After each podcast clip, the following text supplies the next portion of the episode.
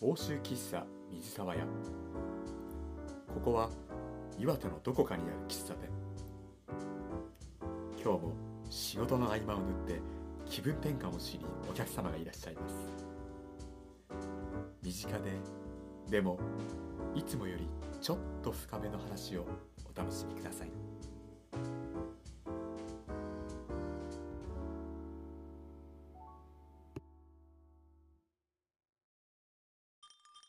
いらっしゃいませ。よう久しぶり。あれ？ゆうやくん？帰ってきたんだ。そうなんだよ。本当に久しぶりだね。いやさまあ今の状況が状況だからね。思い切って完全帰国よ。そっか。じゃあしばらく欧州市に住むの？うーんそうなるね。うんあそうだ。ブレンドをもらってもいいかな。ああはいはいはい。もちろん。少々お待ちくださいはいお待たせ。おありがとう。うーん。いや変わらず美味しいよ。香りは本当にいいね。好きなコーヒーだよ。そう言ってもらえれば何よりです。こちらこそ。来てもらってありがとう。そういえば住んでた国って確かドイツだったよね。うんそうだよ。ドイツに行った理由ってあんまり詳しく聞く機会がなかったんじゃない？よかったら聞かせてくんない？あーそうだねいいよ。せっかくだしうーんまずそうだな。少し前までドイツにいましたっていうのはさやはい。っぱり岩手県民にとってはもう聞かざるを得ないポイントではあったりするわけじゃない。そうかね。いやなかなかやっぱりねいないし、まあ、今の時代だしね。今の時代そこはまあ別にあれだけどさ。いいのかな？いいかな？大丈夫でしょ。怒られない？怒られないよ。リスクをちゃんとリスクを背負ってきたからね僕は。あのね自まあ明はね。自主隔離っていうの、しましたしました。それはちゃんとしましたね。えー長く取ってはい。でしかもいたわけだし、岩手県に帰ってからもうん。ちゃんとそうだね。ホテルを取って。うん缶詰しましたからね。その前提の中で最大限、ねできることをやってという中でですから。それは、まあはい。うん。健康管理もしつつ。そうですね。それはまあね別に全然問題ないと思うけど。いやだからそのまあどっから話聞くっていうのもあるからだけど。うん、時系列で言った方がわいいのかな？分かりやすいのかな？まあねまあ健太郎君が、まあ、どういうふうに聞きたいかっていうのもあると思うし なかなかそのドイツになぜ行ったかなんて喋んないしね。あ本当に？そうなの？うん。それはやっぱそのその業界的いやそういうわけない珍しくないとか珍しいとかっていうのはあどうなの？いやね個人的には失敗だって思ってるからドイツに。そうなの、ね僕のねもうなんあかあまだちょっと尖っていたしはあ。いろんな人にも迷惑をかけてうたね。ん。だからこううん。まああんまりこうそこまでこう強く言いたい事柄ではないんだけれあそういうこと？どそうそうそう。でもまあまあでもまああのこういう機会だからねこううん。喋るってのは失敗ってどういうこと？どういうこと？そういう失敗ってわけじゃないけれど、うん。うん。まあドイツに行ったのって何歳えっとねぐらい？27歳で行きましたね。うーん。はまあでも行くぞと決めたのはもうちょっと前にうん。やっぱね。まあでもどうなんだろそその1年前ぐらいにに。こう行くっていうふうに決め決て。まあその時ほらあの東日本大震災もあったからこうと思った時に。うああそれはもう心決めた後だった。前だと。あとあ心決めた後にひ東日本大震災があった。っていう。だそのまあその時に行こうって思ってたんだけれどまあやっぱりちょっと一年様子を見ようかということになってうんだからそのまあその翌年からだから2728になる年だね。だから27歳だったけれど、まあ28になる年に、あドイツに行ってって感じだったね、え行く時って当てがあって行くもんなのか？そうそうそう。当てがあってね。僕はねうん。当てがあってそのまあとある地方でマスタークラスって言ってあのオペラとかそういうまあ、まあ、言ってみればまあ主にオペラとか、まあ、ピアノとかそういうレッスンをねこう開催しているところがあってうん。あの海外から先生が呼んで。で当時そこに、えー、と大学院の2年生の時かな、うん。2年生の時にその急遽人がいないからあの来ないかみたいなことを言われてで、まあ、僕の当時の師匠に行きなさいっていうことで「あ分かりました」って言ってこう行ったのがきっかけでそこに教えに来てくださっていた、まあ、あのドイツの先生が、まあ、来た方がいいというドイツに、っていうことを、まあ、言っていただいてまあまあまあ。でそれであの行くきっかけになって、それは先生としてってことだ。それとも学ぶ側として。学ぶ側として。学ぶ側としてやっぱりドイツでやった方がいいよと。いいんじゃないかっていうふうになったんだけれど。でそれまあきっかけはそれだったね、うん。その頃もうすでにそのドイツの歌曲っていうの？うん。ドイツの曲を歌いたいとか好きだっていうのがもうすでにあった。そうそう。なまあなんていうか僕がね、うん。あの僕あのドイツ歌曲の専攻で入ってるんですよ、僕大学院に実は。ドイツ語のうん。その曲を専門的に学ぶために入ってたんですよね。な何きっかけ それは。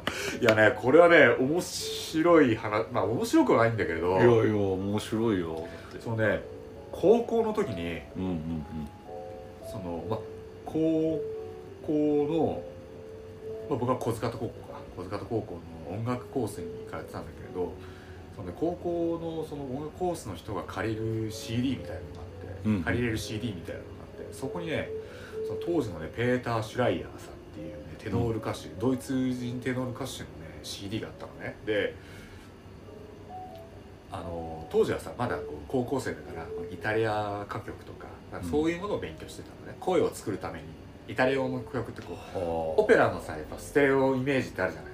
こうドッカーンって出すようなさこうしっかりこう艶のある声であのこう歌うみたいな、うん。うんだけどその CD はねドイツの歌をやってる CD だったベートーベンのねドイツ歌曲の CD があって、うん。それ借りたのよ。うん。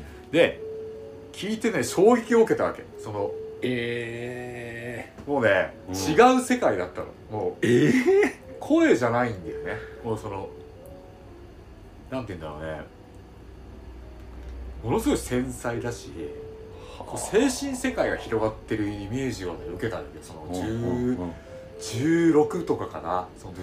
えでねものすごいびっくりしたの僕は。えー、そうなの？そうそうそうびっくりしちゃって。あこんな世界があるんだと、うん。その歌っていろいろあるんだなと思ったんですそこで。はあ。いやもうそんないろいろってその言語によって？まあまあ分類があるんだとは思う。言語によって、それ今そのドイツ語イタリア語イタリア語。あと何かある？あとフランス語とかあ。フランス歌曲とかもあるしあるまあロシア歌曲とかもあるし。あー、うん。やっぱそういう文化圏というかまあおおよそ言語にうん、紐づいたようなエリアでの文化があるんだ。そう。なんですよ。はあ。ええあとは？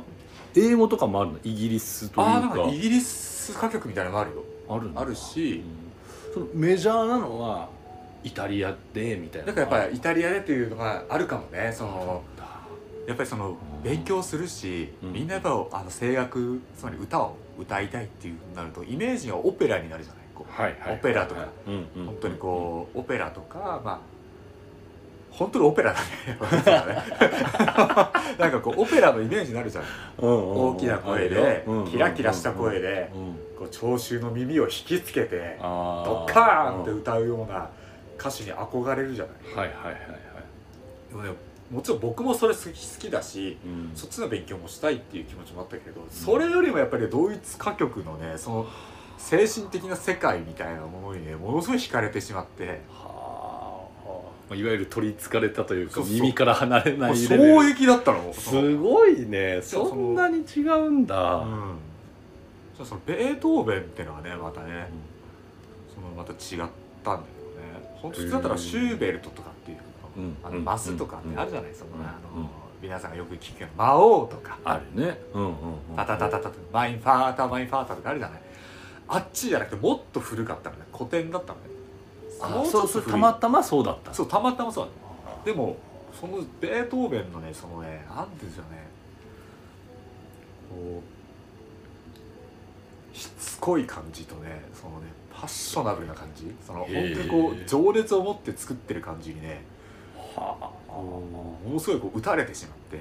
だからこう全然歌えなかったんだけどうん。例えば僕はまあ、まあ、健太郎氏はまあ知ってると思うけどこのちっちゃい頃から歌ってはいるわけじゃん、うん。10歳ぐらいから声変わりする前から。うんうんうんうんで、まあ、声変わりしてからちょっとうまくいかなくなってきて喉が。こう、うんあ大変な時期がああって、で16歳とか1718歳それこそ僕は234ぐらいまではうん。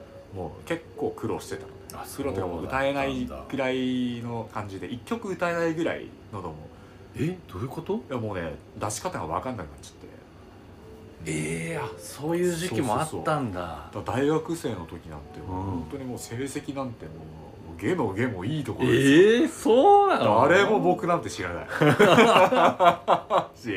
まあ今でも全然あの知られてないけれどでもね本当にねきつかった。あそうそうそうだ。からそのドイある意味こういうドイツ歌曲っていうその精神さ世界とか、うんその言ってみればその詩と音楽が合わさっていてうん美しい声もちろん必要だけれどそれ以上にこう精神性が高い作品っていうものはね、うん。本当に心の拠り所だったね。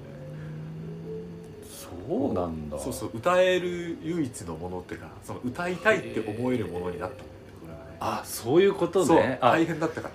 それこそもう音楽との向き合い方が少し変わっちゃったぐらいのレベル。もうレベルだ。昔だったら考えなくてよかったわけよ。その声出せばいいんうんうんうん。バーって。ねだって出てたしそのちっちゃい頃なんて。なるほどね。出てたしそれがその感覚だけだと歌えなくなってくるじゃん。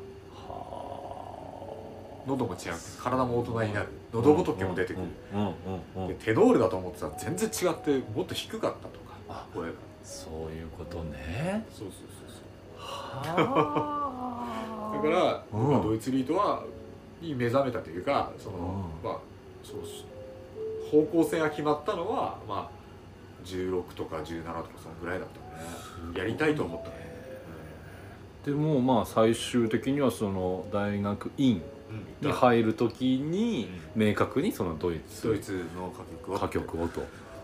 思って。そうそうそう。やったんだよね。そうなんだ。そうそうそう。だからまあ最初の方の失敗の話になるんだけれど、うん。あのうまくいかなかった。んですよ、うん。ドイツで。そのあなぜかという実際に行った時にそうそうそう、うん。なぜかうんというとオペラで行っちゃったんです。ほうほうほうほうほうほうほう。そのまあでもそうだよね。そのオペラレオペラのレッスン？でのっていうので。で来なさいって言われてしまったから、うん。当時は僕はね大学院に行ってるにもかかわらず、うん。オペラのアリアってオペラの、まあ、まあ曲のことを言うんだけれど、もうね45曲しかやってこなかったああそういうこと。もううんうんうん。ととにかくリートの方にリートばっかりをやっちゃって。リリートって何？あ歌曲。ドイツリートって言うんだけれどリーダーってあのリートリーダーってあの歌っていうこう歌曲って意味なんだけど歌っていう意味まあ一応ドイツリートっていうんだよね。ああそういうことね。そうそうそうへやっちゃってね。だからこうそれで頑張って生きっていったはいいんだけれど、えうん。まあ、限界が来てね。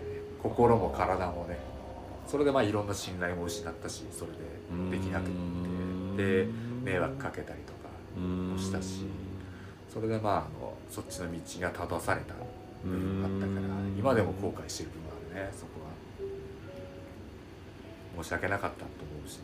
うーん。えごめんちょっと了分かんなくなっちゃってなんだけどそのえっ、とオペラとリートの、まあ大体2つがあるみたいなイメージなのあうん。まあ一緒なの？大体そんな感じでいいよ。まずは、うん、ああの簡単に説明しちゃえばもっとまあ細分化されていくんだけどまずはまあそれでいいと。思う、大きく、まあ、ジャンル的にジャンル的にはそうそう。いうふうに分かれている中で、うん。まあ、今の話はそのオペラそう。としてこう言ってしまったから、まあ、自分のこうやってきたこととそう好きだったこうそうとというかとまあうん。少しまあズレもあっそうそうそうそうし、まあ、求められてたのはまあガチオペラ。ガチオペラ。まあのそっちの方っていうふうに。人をちょっと求めるその人物像を求められてた部分もあったと思うしそっちを突き詰めていってほしいとかそっちを突きつけるでしょっていう突き詰めるでしょっていうさそういうその周りのこう応援してくれた方とかもそういう気持ちで言ったんだけどうん。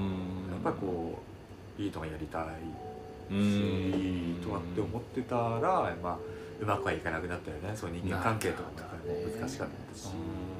腑に落ちないところもあったし自分で。はいはいはいはいうん。あそうなんだ。そうそうそうまあ難しい難しいのかな。まあ変な、ね、やっぱり期待ももねいろんな人ののプレッシャーとかもあるじゃない？その人からのまあねプレッシャーなり期待とかっていうのに応えたいみたいなそうそう人間的な部分は出てくるもんねそのうん。なんか判断するときに好きなことだけっていうあれじゃなく。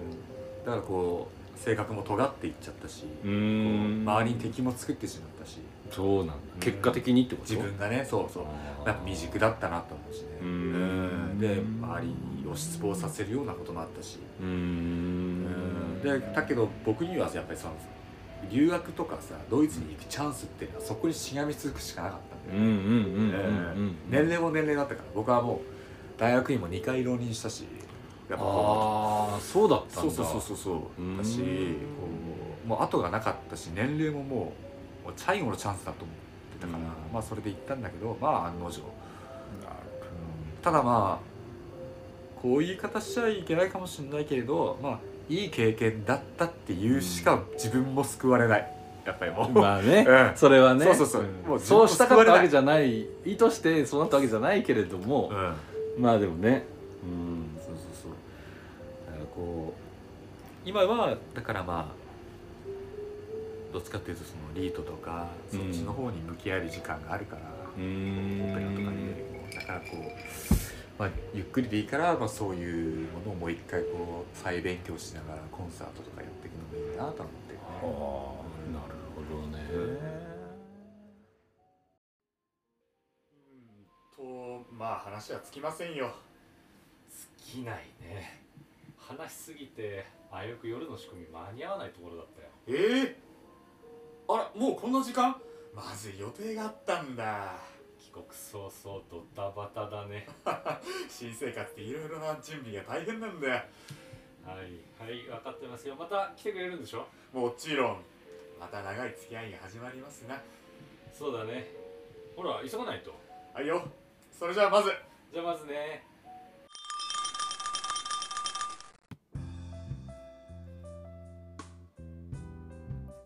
最後までお聞きいただきまして誠にありがとうございます。この番組は身近な楽しみをお届けする欧州喫茶水沢屋です、えーこれからもさまざまな分野の方を迎えてお話を聞いていこうと思っております。どうぞ次回もお楽しみくださいませ。